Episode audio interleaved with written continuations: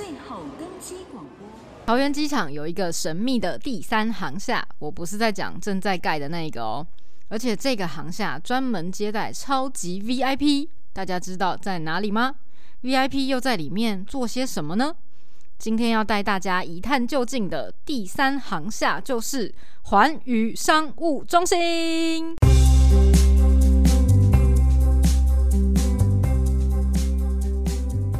嗨，大家好，我是 Claire。之前金马奖跟金曲奖的时候，都有在新闻上看到很多外国艺人来台都会使用环宇通关。今天的机场大哉问就邀请到环宇商务中心的 Eros 来跟大家聊聊关于桃园机场那个神秘的地方。欢迎 Eros。大家好，我就是那个既神秘又被很多影迷讨论的环宇商务中心的 Eros。大家好。那首先先跟我们简单介绍一下环宇商务中心吧。环宇商务中心是一个成立大概将近九年的公司，位置会在一期航厦跟二期航厦中间。我有自己的海关、移民署、安检，自己的入口，所以啊，我的客户呢不需要进到航厦做 check in，可以直接从这神秘的入口进到我中心，完成所有的通关报到啊、航空公司报到啊、进关查验啊、行李查验。简言之呢，就是过去你们在航厦里面要排四十分钟、一个多小时，在我这边。大概两分钟就可以解决了。哇塞，两分钟哎，很快耶。对，因为你知道有刺激的 X 光机，也有配合的移民署跟航警，还有航空公司帮你开票。就省去了多少排队的时间？我们这边没有排队的问题。那我不就起飞前十分钟再到机场就好了？我必须理论上告诉你可行，但实际上我们不建议，因为如果你有行李的话，我们通常会建议你至少起飞前一个小时，因为行李在我这边过了 X 光机，我还是要送到行李中心，他要打柜送到飞机上，哦，所以他还是需要作业时间。但是呢，我们有碰过客人，他说我没有行李，嗯、我只有手提行李，结果他真的给我飞机起飞前二十分钟到机场。那我们通常就会跟航空公司讲说。请他是不是机票先刷出来？因为机票要先刷，要不然他关柜后机票刷不出来。然后来，他真的是手提行李到我们这边过了关，他只有直奔登机口。当然，每次还是告诉他，请不要这样做，这是有风险的。这么厉害。这个客人胆子也很大哎、欸，他习惯了吧？可能常常来这边。他习惯了，好想知道是谁哟。嗯，这个都通常都是艺人朋友，可能前面有活动吧，所以卡得比较紧一点吧。所以大部分使用环宇商务通关的都是什么样身份的人啊？政府、外交人员还是什么艺人、老板？其实艺人在我们的比例是算是非常少的，大概是在我们整体的。用量可能十分之一都不到。那每次新闻上看到的都是艺人啊。对啊，因为新闻会拍艺人，不会拍你我他。我们只是平凡人，所以 我们不具新闻价值了。所以你们会觉得都是只有艺人在使用环宇商商务中心。可是其实一般的旅客跟商务客的使用量更大，会比你想象的多。那所以其实像一般人，就像我好了，我也可以付钱用。通关服务没有问题啊，我们其实就是一个付费的服务。其实像环宇这样的服务，在国外已经非常多。只要你的身份是符合，然后付费，然后相关查验也会经过正常程序的时候，都是可以使用的，是没有限制，没有说限制你一定是要达官贵人或是艺人。那所以如果我去里面用，我就有机会碰到明星吗？我只能说有几率看到他们，跟碰到他们可能会是两回事，因为。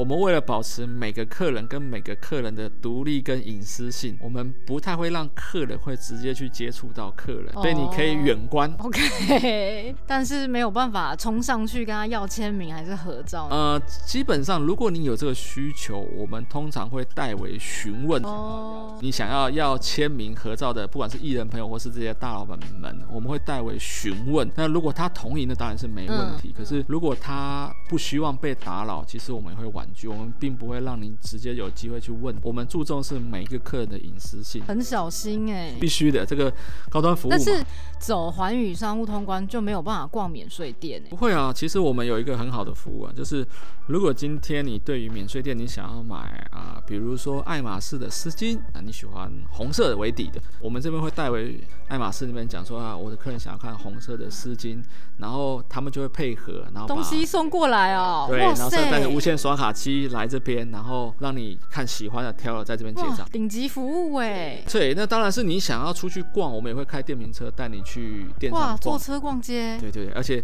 你放心，你坐那个车去逛免税店，每个人看到你都会非常哦，就是感觉大户来了，是是是是是，所以其实免税店的那个伙伴们非常喜欢听到我们家车子的声音。哎，所以讲到机场的电瓶车，是那个很像高尔夫球车的那个东西。对啊，其实它就是一个美丽的高尔夫球车。所以你们是大家都可以开那台车吗？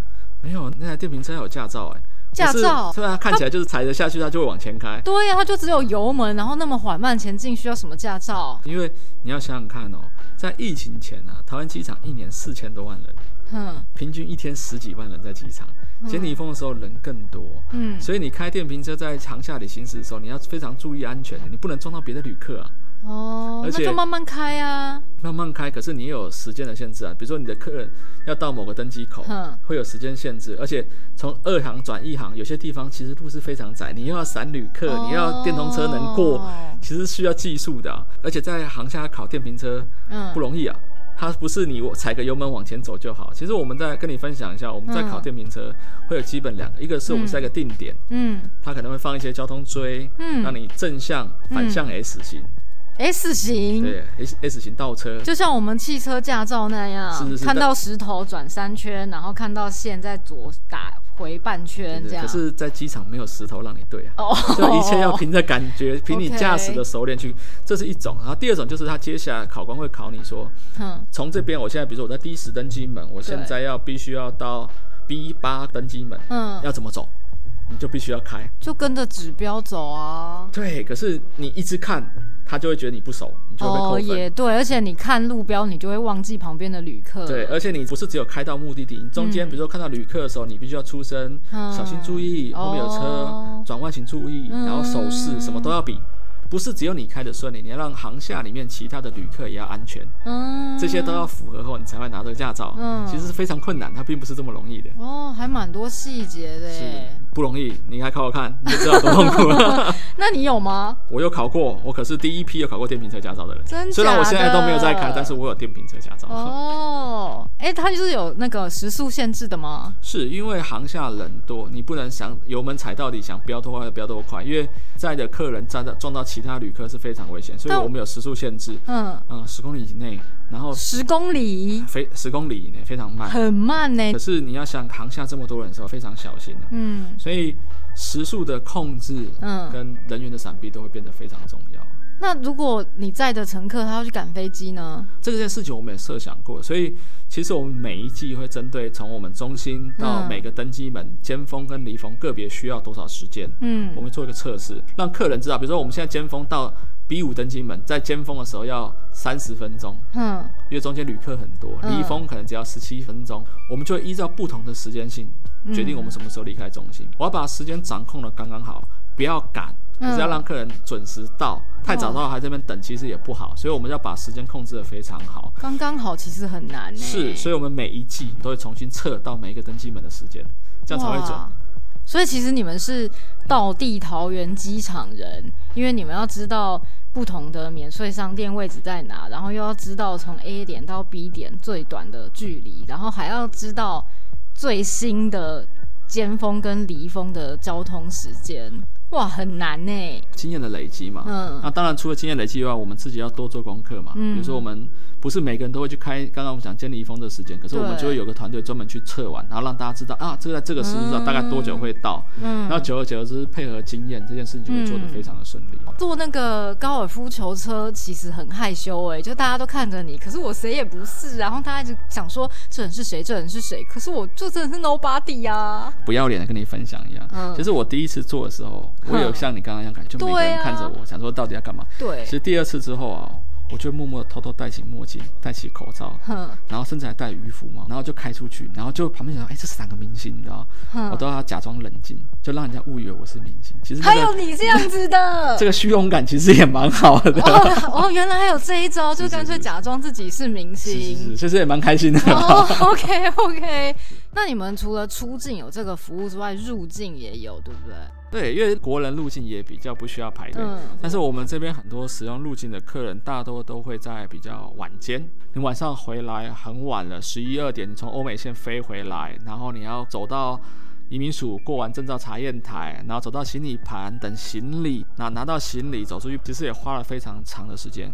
可是走我们这边，其实我们算过，如果你没有挂行李，最快的我们的记录是从他离开登机门到高速公路大概是五分钟。那刚刚讲到有很多艺人朋友，就是出境入境的时候都会使用，可以透露一下你们到底就是接待过谁吗？基于保密规定哈，我们基本上大部分。没有曝光的，我们都不能讲。有些新闻有曝光的，像金马五十，因为我们那时候跟金马影委会有合作，港澳台一线的我们都接待过。哇，工作的一个小小的福利啦，可以看看这些大明星。那你们有碰过觉得？真的人真的好 nice，虽然他平常可能荧幕形象就很好，但是你们实际接触过之后，还是觉得天呐，他真的也太好了吧，完全没有架子之类的，有这种吗？我们接待他，其实最让我们惊讶是他贵为一个天王等级，可是他有礼貌之外，嗯、其实他非常。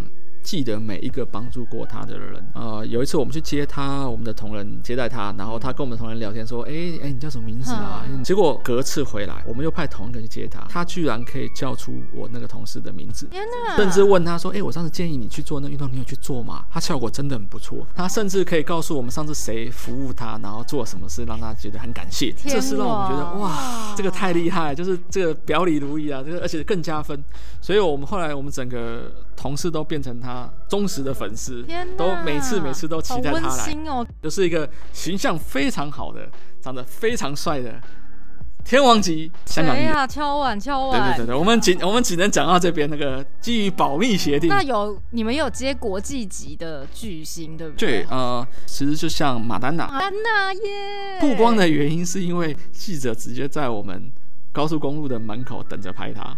他出去的时候，马上有把车窗降下来，有跟他挥挥手。Oh. 我们总共接了两台民航机，嗯嗯，因为他只有来台湾开演唱会嘛，对，阵仗是蛮大的。然后最近接着比较真的比较多是韩国籍的艺人跟香港籍的艺人、嗯、啊，电影嘛。然后像韩国的文化最近在台湾算是蛮火红的，其实都接了蛮多。韩国我就更有兴趣了，好想问哦。我分享一个，我们追韩团的歌迷们通常都比较热情。其实是蛮讨厌我们的，因为过去他们就会在航厦里面拦艺人给礼物、比爱心。嗯、那更进化一点，他们会故意跟他买同航班。明星上飞机之后，他们就直接办退关，就退票啊。这个是在追星族里面很正常的。这也太大费周章了吧？可是到我们这边之后，他到登机时候，他才会到登机口，所以基本上影迷就会非常少时间可以在这里面。对啊。那后来影迷们也慢慢进化了。一开始的做法是，他们知道明星要做大韩航空哪一班，就会有很多你看那种十几岁订同一班，然后走寰宇商务。真的假的？他们可能从影迷会知道他大概几点要走。会十几岁也太有钱了吧？对，我们就看到他十几岁订这个，我们就会筛检，然后我们就会婉拒他，因为我们知道他进来就是想要追星。这是第一期。那大家知道，后来影迷发现这件事情是走不通了以后，对就会在我们的门口等到我们一开门，艺人要上车的时候。我们碰过两种情形，比较斯文的，他就会拿出 walkie talkie，walkie talkie，对，他就会跟另外的伙伴们讲说，A 明星，A 明星现在离开花园，即将前往登机口，他们就准备置板啊，就要欢迎他，太夸这是属于比较文静的。我们曾经碰过一个，就是。我们电瓶车出去之后，他直接跳上车，跳上车 太夸张了，很难得可以看到这个偶像，就所有人都吓疯了。对，我们就很安全的把它挡下，挡下，然后我们赶快把车开走。其实，在中心看到趣事都会发生在影迷身上，或者歌迷身上会比较多。那这就是最夸张的吗？跳上车是最夸张？你看过？我觉得不是最夸张，其实还不是。我分享一个是我听过最夸张。有一天就突然中心打电话给我说：“哎，谢谢谢谢谢谢，怎么办怎么办？”我说。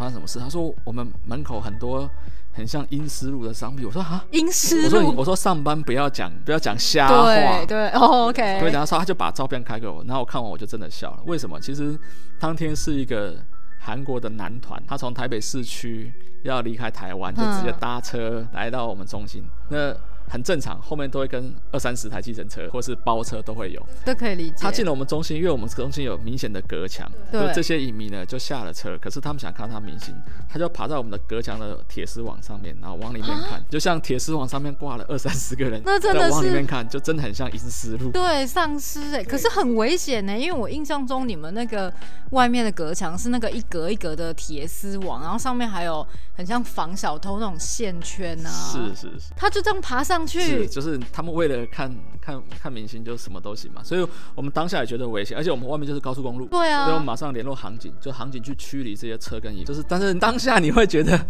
蛮有趣的，就真的很像他们刚刚一开始讲阴丝路。哇，所以影迷真的很疯狂。那我好奇，刚刚那个团体是谁有这么大的魅力？韩国的，韩国的男的还是女的？早期男团。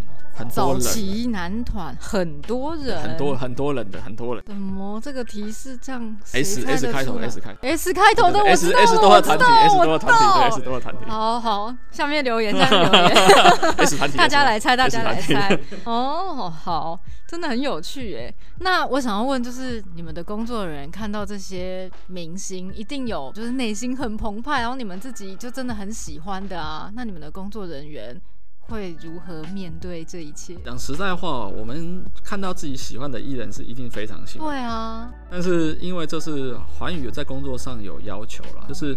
毕竟我们做的是高端服务、精致化服务，我们不能把这些东西流露出来。我们是有规定了，我们不能去跟他要签名、要合照，甚至跟他比爱心，因为这会有失于你的专业。所以我们都告诉同伴们说，你要把你对他的爱留在他离开之后。他离开现场后，你可以表现你的雀跃，但是就转身就尖叫哇！对，这样绝对不能在他面前表现出来，会内伤哎。这久了就习惯了嘛，大家就习惯，大家习惯了。这是我们的职业训练啊，跟你分享，因为我们当初。找这些我们的员工的组成，主要都来自于饭店跟航空业。他们很多过去可能在五星级饭店或者在航空公司的负责商务舱的，那其实他们可能也接待过这些人，他们也会有类似的训练。所以当初我们在找员工的组成的时候，我们会以这个方向为主，接受啊，升恒昌这边还有环宇这边的训练之后，啊，这个的话表现是更好的。那有没有什么就是特别？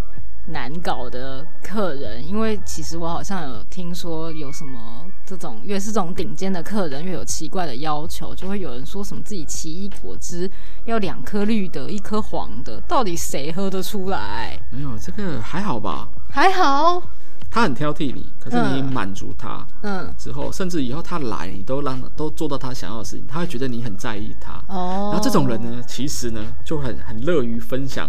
他的经验给他的客人，哦、那我们都知道，在现今的社会啊，客人推荐客人比你去找客人还方便。